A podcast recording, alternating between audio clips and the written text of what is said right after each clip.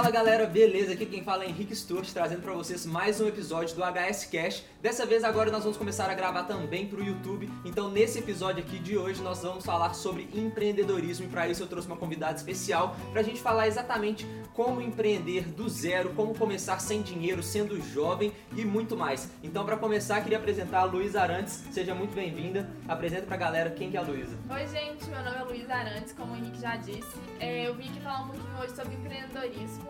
Eu comecei, eu, hoje eu tenho 21 anos, faço economia no IBMEC, mas eu comecei a empreender com 17 anos, ainda no ensino médio. Eu vou contar um pouquinho dessa história, mas eu comecei a empreender no meio digital através de um aplicativo na área de saúde.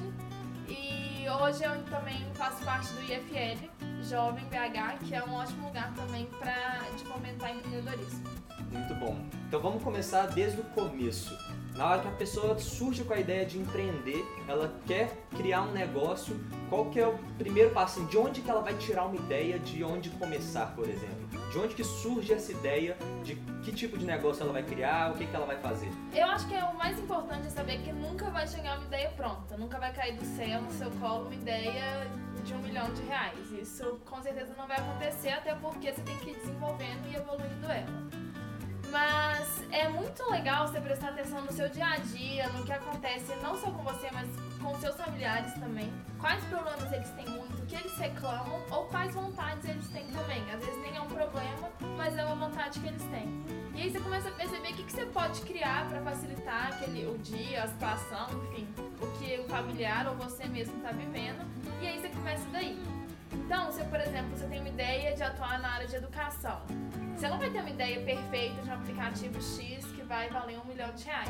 Você vai começar a estudar esse setor, você vai fazer entrevistas, conhecer clientes, fornecedores, tudo, para você começar a desenvolver sua ideia aí. Então, não fique esperando uma ideia de um milhão de reais cair no seu colo, isso não vai acontecer. Eu achei muito interessante isso porque as pessoas acham que realmente é, ela vai criar um negócio e ela já vai começar o negócio, o negócio pronto. Pronto. Mas na verdade isso não existe, né? A gente começa todo empreendimento bem sucedido é aquele que consegue resolver um problema para o maior número de pessoas possível ao longo do tempo. Então, o sucesso de um negócio primeiro começa da solução de algum problema da sociedade, né? Exatamente. E aí, o mais importante é você identificar que esse problema não é só seu ou não é só da sua mãe, por exemplo. Ele tem que ser um problema de várias pessoas, porque senão você não vai ter mercado. Um exemplo mesmo foi quando eu comecei, eu comecei já no setor de saúde, mas a minha ideia era totalmente diferente do que é hoje. Só que eu não, não, em nenhum momento eu tive a ideia que eu tenho hoje, falei assim, nossa, é isso que eu tenho que fazer. Foi todo um estudo, foi conversando com médicos, com gestores da saúde, com pacientes. E aí você vai desenvolvendo, na hora que você vê, você já tá com uma ideia muito mais bem estruturada, sem você ter ela do nada. E mais importante do que ter ideia é ter um bom time também. Então, começar sozinho pode ser uma opção sim, mas é sempre bom ter alguma pessoa do seu lado ou algumas pessoas que tenham outras habilidades, outras competências, porque, como é uma frase muito bem dita, uma ideia boa pode dar errado. Um time bom com uma ideia ruim pode dar certo. Muito bom. E tem aquela frase também que é muito importante falar, que sozinho você vai mais rápido, mas com outras pessoas você consegue ir muito mais longe. E por isso que é importante você ter um time complementar às habilidades que você possui. Então, por exemplo, se você é bom de finanças, tem alguém que é bom de marketing, tem alguém que é bom de gestão de pessoas, o que quer que seja. Exatamente. Então, o time complementar é muito mais importante do que a ideia, porque a ideia é realmente tentativa e erro. Você tem uma ideia, bom, quero resolver esse problema. Será que as pessoas realmente têm esse problema? Então você vai lá e testa, vê se as pessoas têm aquele problema e mais, se as pessoas estão dispostas a pagar por alguma solução daquele problema. Então é muito importante começar daí. Então, depois desse momento que você já tem essa ideia estruturada na sua cabeça, o que, que você vai fazer? Como tirar ela do papel? Então, foi mais ou menos que a gente já começou a falar aqui. O primeiro é você ter certeza que aquele problema existe. Então, o primeiro passo é sempre sair do seu quarto, sair da sua escola, de onde você estiver, vai pra rua, vai atrás do seu público e, e pergunta, pesquisa. No internet a gente tem muito conteúdo também, então é muito fácil. Então você vai descobrindo um pouco do mercado que você quer atuar. Porque, porque muitas vezes a gente não tem experiência nenhuma, a gente tem pouco conhecimento sobre isso. Então vai na rua, ah, eu quero fazer alguma coisa sobre alimentação, supermercado, vai pro supermercado, fica lá na porta perguntando. É um processo que você não pode pular, pode parecer chato, mas ele é super importante. Até porque sua ideia pode ser parar por aí e você pode aprender várias coisas novas que podem mudar a sua ideia e te levar para outro nível. É aquela história de errar rápido também, né? Quanto mais rápido você erra e conserta, mais rápido você consegue voltar é, caminho certo, digamos assim, né? E é muito, é, desculpa, mas é muito importante também é, você não se apegar na sua ideia, aceitar a opinião das pessoas. Então, se uma, duas, dez, vinte pessoas começarem a falar a mesma coisa e não é o que você acredita, escuta elas, porque elas são a maioria, provavelmente elas que vão ser o seu público. Então, tente ser menos apegado à sua ideia, porque se você apega a uma ideia que não tem público, não vai. É, é, não, não, importa o que você acha, né? Tipo assim, o que você pensa daquele negócio não, não, tem nada a ver. O que importa é a opinião de quem você vai vender aquele, aquela solução. Então, se aquela pessoa não tem o mesmo interesse na ideia que você tem, meio que o seu negócio não vai existir porque o seu cliente potencial não vai existir, não vai existir também. E aí muitas pessoas querem começar um negócio e não começam com aquela desculpa de que não tem dinheiro para começar, que precisa de muito capital para começar a ideia dela, é, muito pensando que, por exemplo, você criar um negócio, você precisa começar direto criando uma fábrica, construindo uma fábrica de não sei quantos milhões, só que precisa de dinheiro para você começar um negócio, precisa de dinheiro para empreender. Não. Principalmente hoje está ficando cada vez mais fácil começar a empreender sem dinheiro. Tem muitos é, programas de aceleração não só para startups, não são negócios totalmente baseados é, digitalmente. Então tem até programas de aceleração para produtos também, negócios que são produtos. E esses programas eles geralmente são de graça. Você junta a sua equipe, faz a inscrição. Se você é selecionado, você tem três meses, você vai ter um lugar para trabalhar, você vai ter pessoas muito experientes e muito boas no que elas estão fazendo, te ajudando. Isso é um passo inicial. Por exemplo, eu comecei no Startup Weekend, que é um evento de três dias. Então eu juntei lá uma equipe, a gente começou com a nossa ideia na área de saúde, que é totalmente diferente. Mas aí a gente conheceu é, um mentor lá desse programa e ele falou assim, não, eu quero continuar mentorando vocês, fica trabalhando no meu escritório durante dois meses. E aí lá a gente começou a trabalhar, o único dinheiro que a gente gastava era de locomoção até o escritório, ou um lanche que a gente fazia no meio da tarde, são esse investimento bem básico mesmo, sabe? Inicial. E até hoje a gente não gastou dinheiro do nosso bolso. A gente ganhou um programa de aceleração, aí ganha um pequeno investimento que dá pra você sobreviver mais um ano. E aí você vai indo assim. Tem uma. Até uma filosofia que é exatamente você conseguir sustentar o seu negócio sem investimento e crescer ele sem investimento. A Max Medias, por exemplo, que é uma empresa muito conhecida, foi assim.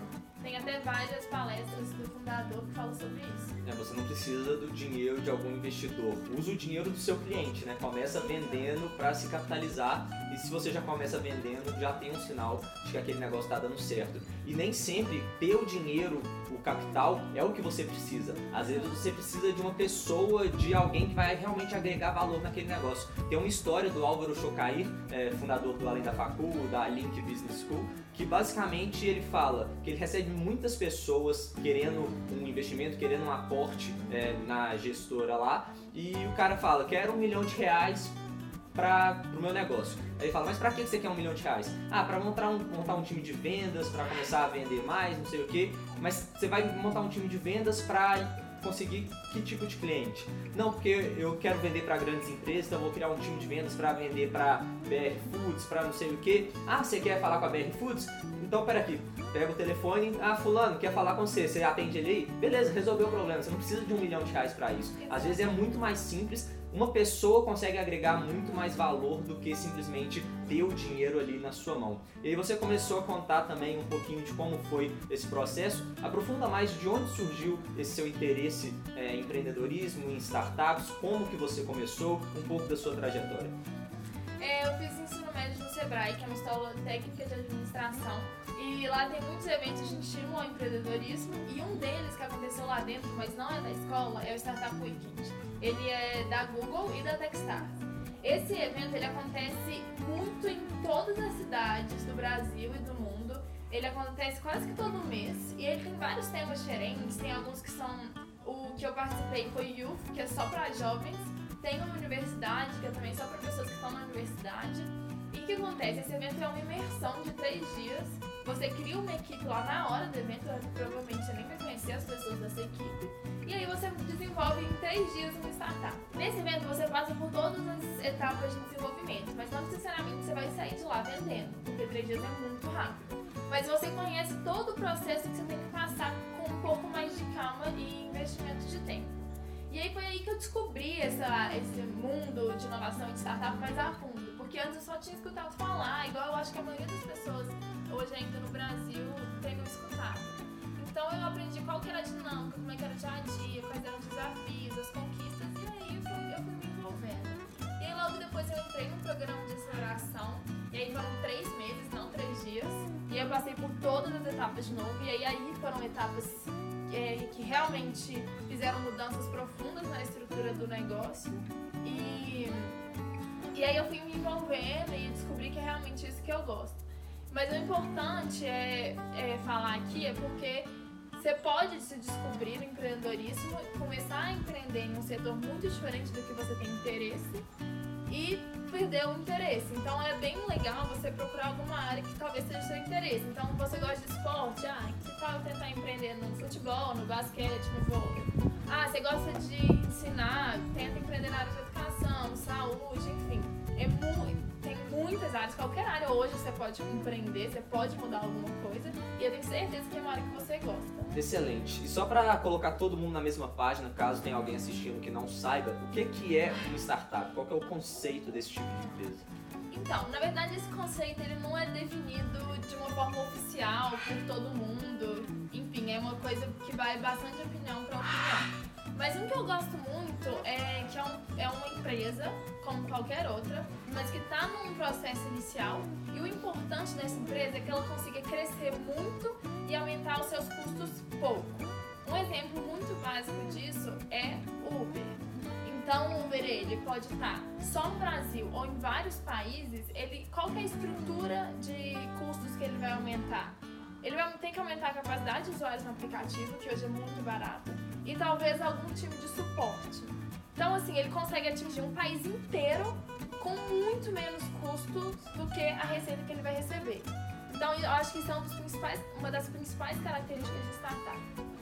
Outras características que também são muito comuns de serem ouvidas é um negócio com base tecnológica ou é um negócio inovador, ou seja, que não existia antes, ou até existia uma solução e você mudou ela radicalmente. Por exemplo, volta de novo para o Uber, existia a solução táxi, mas você muda ela completamente, então você faz uma grande inovação no setor. E o Uber nem, nem foi exatamente uma grande inovação, porque antes teve o Easy Taxi, por exemplo, 99 táxis, que surgiram melhorando o serviço do táxi e o Uber veio para melhorar ainda mais o serviço de transporte e locomoção. E isso é muito interessante, você falou que as empresas aumentam a sua receita de forma exponencial sem aumentar os custos na mesma proporção. Isso é o ganho de escala que a gente fala. Então é muito interessante porque o Uber, Uber não tem nenhum carro. O carro é do motorista, o motorista não é um funcionário. A mesma coisa serve para o Airbnb, que não tem nenhuma casa, é a maior rede hoteleira do mundo que não tem nenhuma casa. Então, essas disrupções tecnológicas que são muito características também da, das startups, né? Exatamente. E aí, continuando, voltando um pouquinho na sua história, você começou a empreender muito nova, ali com 17 anos, no ensino médio.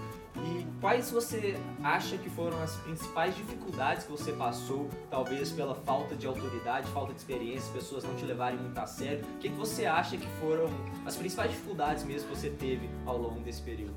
Foram exatamente essas, porque quando a gente começou a ter que se envolver com empresas, gestores ou pessoas com mais experiência do que a gente, era muito difícil chegar para um cara tinha 40 anos de mercado e falar assim: olha, a gente tem essa solução, ela vai mudar a forma de você trabalhar, ela vai mudar a forma de você se relacionar com os pacientes e a gente acha que ela é, pra, ela é melhor do que o que, é, o que acontece hoje em dia. Só que a pessoa que está escutando, ele está vendo uma criança ou três crianças na frente dele. Então, qual que é a sua credibilidade ali, entendeu? Muitas vezes a gente não tinha muita noção, ia com uma calça rasgada, ia com um bermuda, chinelo. E por mais que hoje a gente tenha essa mudança de. É, é, de, de tradicional, de não estar tá mais no meio tradicional, essas pessoas estão.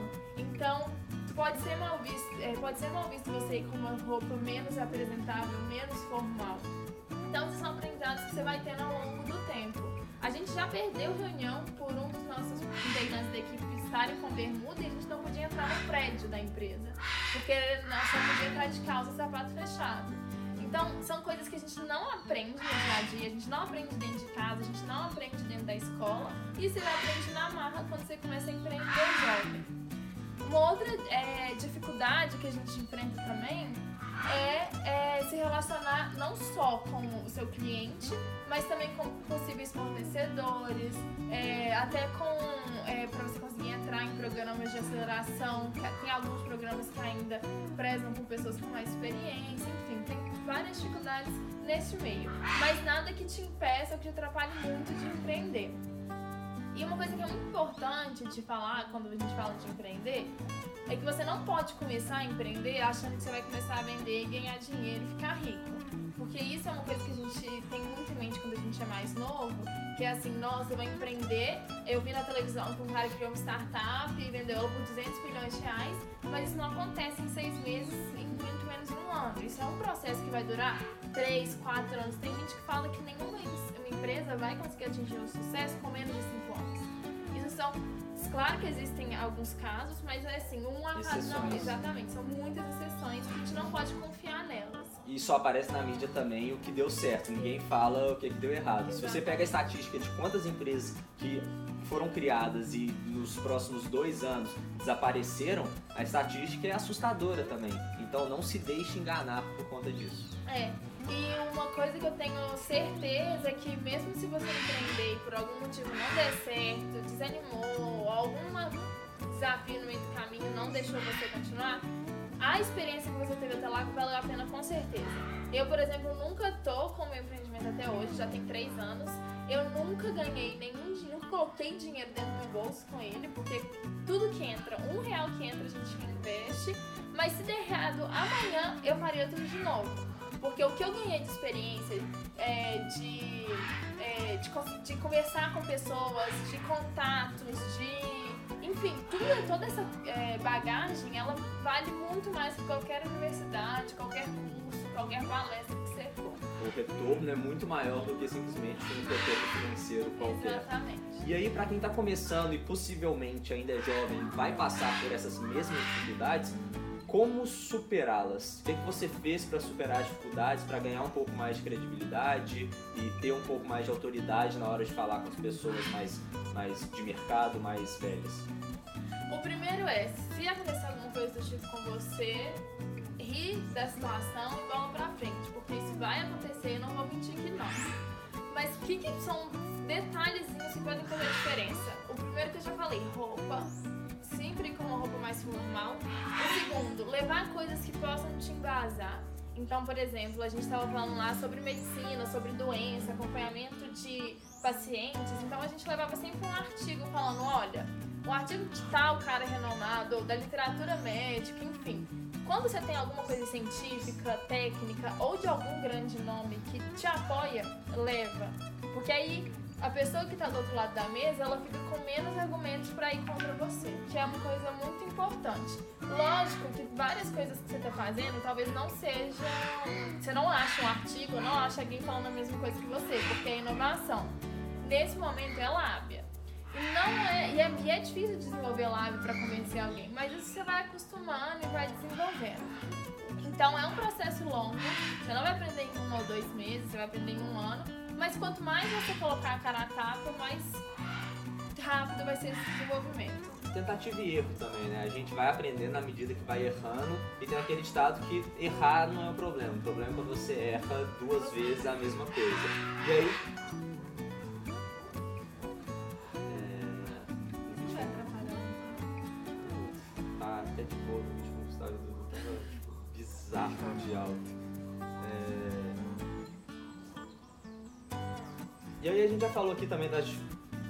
E a gente já falou também das. É, E aí a gente falou aqui das dificuldades, mas com certeza acho que tem algumas vantagens também, é, além das desvantagens, de empreender desde cedo, desde jovem. É, quais você considera que sejam as principais vantagens que mais trouxeram resultados até hoje pelo fato de ter começado desde cedo? Então, para mim a primeira vantagem é você ainda o seu risco de perder tudo é zero, porque você não tem o que perder, entendeu? Então eu moro, moro com os meus pais, eles pagam, eles pagam minhas contas, eu não preciso de sustentar a casa, então assim, tem, tem essa situação privilegiada, então eu posso é, é, investir meu tempo nesse empreendimento, entendeu? Agora, se eu, se eu fosse mãe, é, tivesse uma família, tivesse que ter um, é, pagar o aluguel do meu próprio apartamento, é muito mais difícil tirar esse tempo para você arriscar um novo empreendimento. Então, é uma das grandes vantagens de começar a empreender jovem. Pode ser que seja mais difícil ter sucesso? Pode, mas com certeza a experiência vai valer a pena. Porque, por exemplo, pode não dar certo agora, mas aí quando eu for tiver uma família, eu tiver menos tempo para investir nisso, eu já vou ter muito, muita experiência acumulada. E isso vai me ajudar, por exemplo, a ter alguma coisa mais rápida. Ou nem mesmo empreender, entrar dentro de alguma empresa com um currículo, com uma bagagem maior e talvez eu tenha mais é, oportunidades dentro do mercado de trabalho, de seguir alguma carreira, enfim. O bom de tentar e começar a empreender jovem é exatamente que você acelera muito sua linha de aprendizado, você cria uma bagagem enorme muito antes do tempo considerado normal hoje em dia. Muito por causa daquela história da geração neném, que a gente gravou outro vídeo também, vou deixar aqui na descrição o link desse vídeo, que a gente fala que os jovens desse, desse século, desse, da nossa geração, começam a querer trabalhar muito tarde. Então, empreender desde jovem, assim, é, você já se coloca como um diferencial e as empresas te enxergam com melhores olhos. Talvez se você começar a buscar um emprego com 15, 16 anos, talvez não seja é, a, me a, melhor solução possível, porque muitas empresas nem podem te contratar. Mas, por outro lado, se você começa a empreender, desenvolver é, um negócio próprio, nada vai te impedir isso. Na hora que você estiver na idade de ser contratado, você já vai estar muito à frente de todo mundo da sua geração geração. Exato, porque você desenvolve a habilidade de falar em público, de conversar com pessoas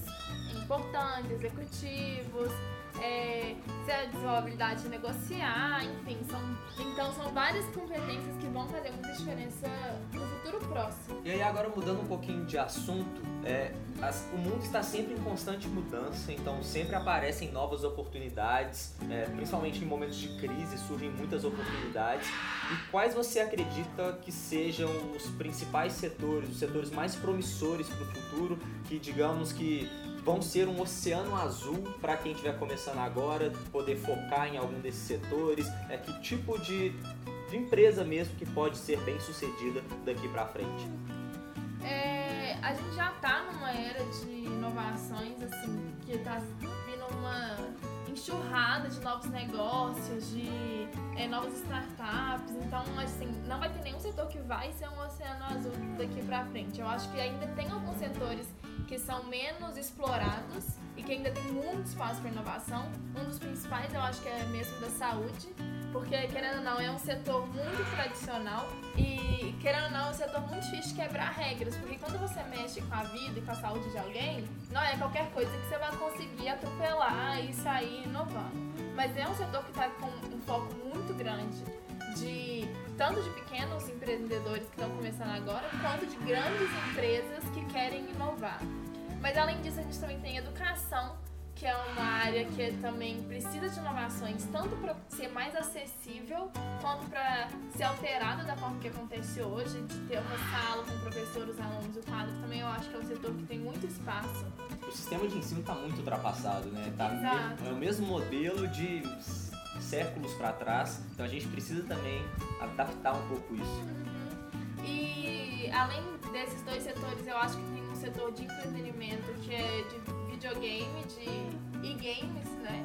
Porque isso também está crescendo muito. Se for pegar em países como a China, é, você tem campeonatos de games que movimentam milhões e milhões de dólares, então não chegou tanto essa cultura aqui ainda no Brasil, mas eu acho que ela vai vir com força. Eu já conheço faculdades, universidades aqui que estão criando times de e-games. Então. Só uma curiosidade para quem me acompanha e gosta de investimentos também, já teve time de videogame fazendo IPO na bolsa dos Estados Unidos. Então o time virou uma empresa que listou suas ações na bolsa e na medida que o time vai ganhando campeonatos, vai gerando receita, ganhando patrocínio, os acionistas desse time vão ganhando junto também. E na hora que eu vi qual que é a premiação que um time de um determinado campeonato, de um de um tipo de videogame lá ganhou, eu fiquei assustado com o valor que é a premiação. Isso realmente parece ter bastante futuro. É, com certeza. Isso vai até entrar nos, nas Olimpíadas, enfim.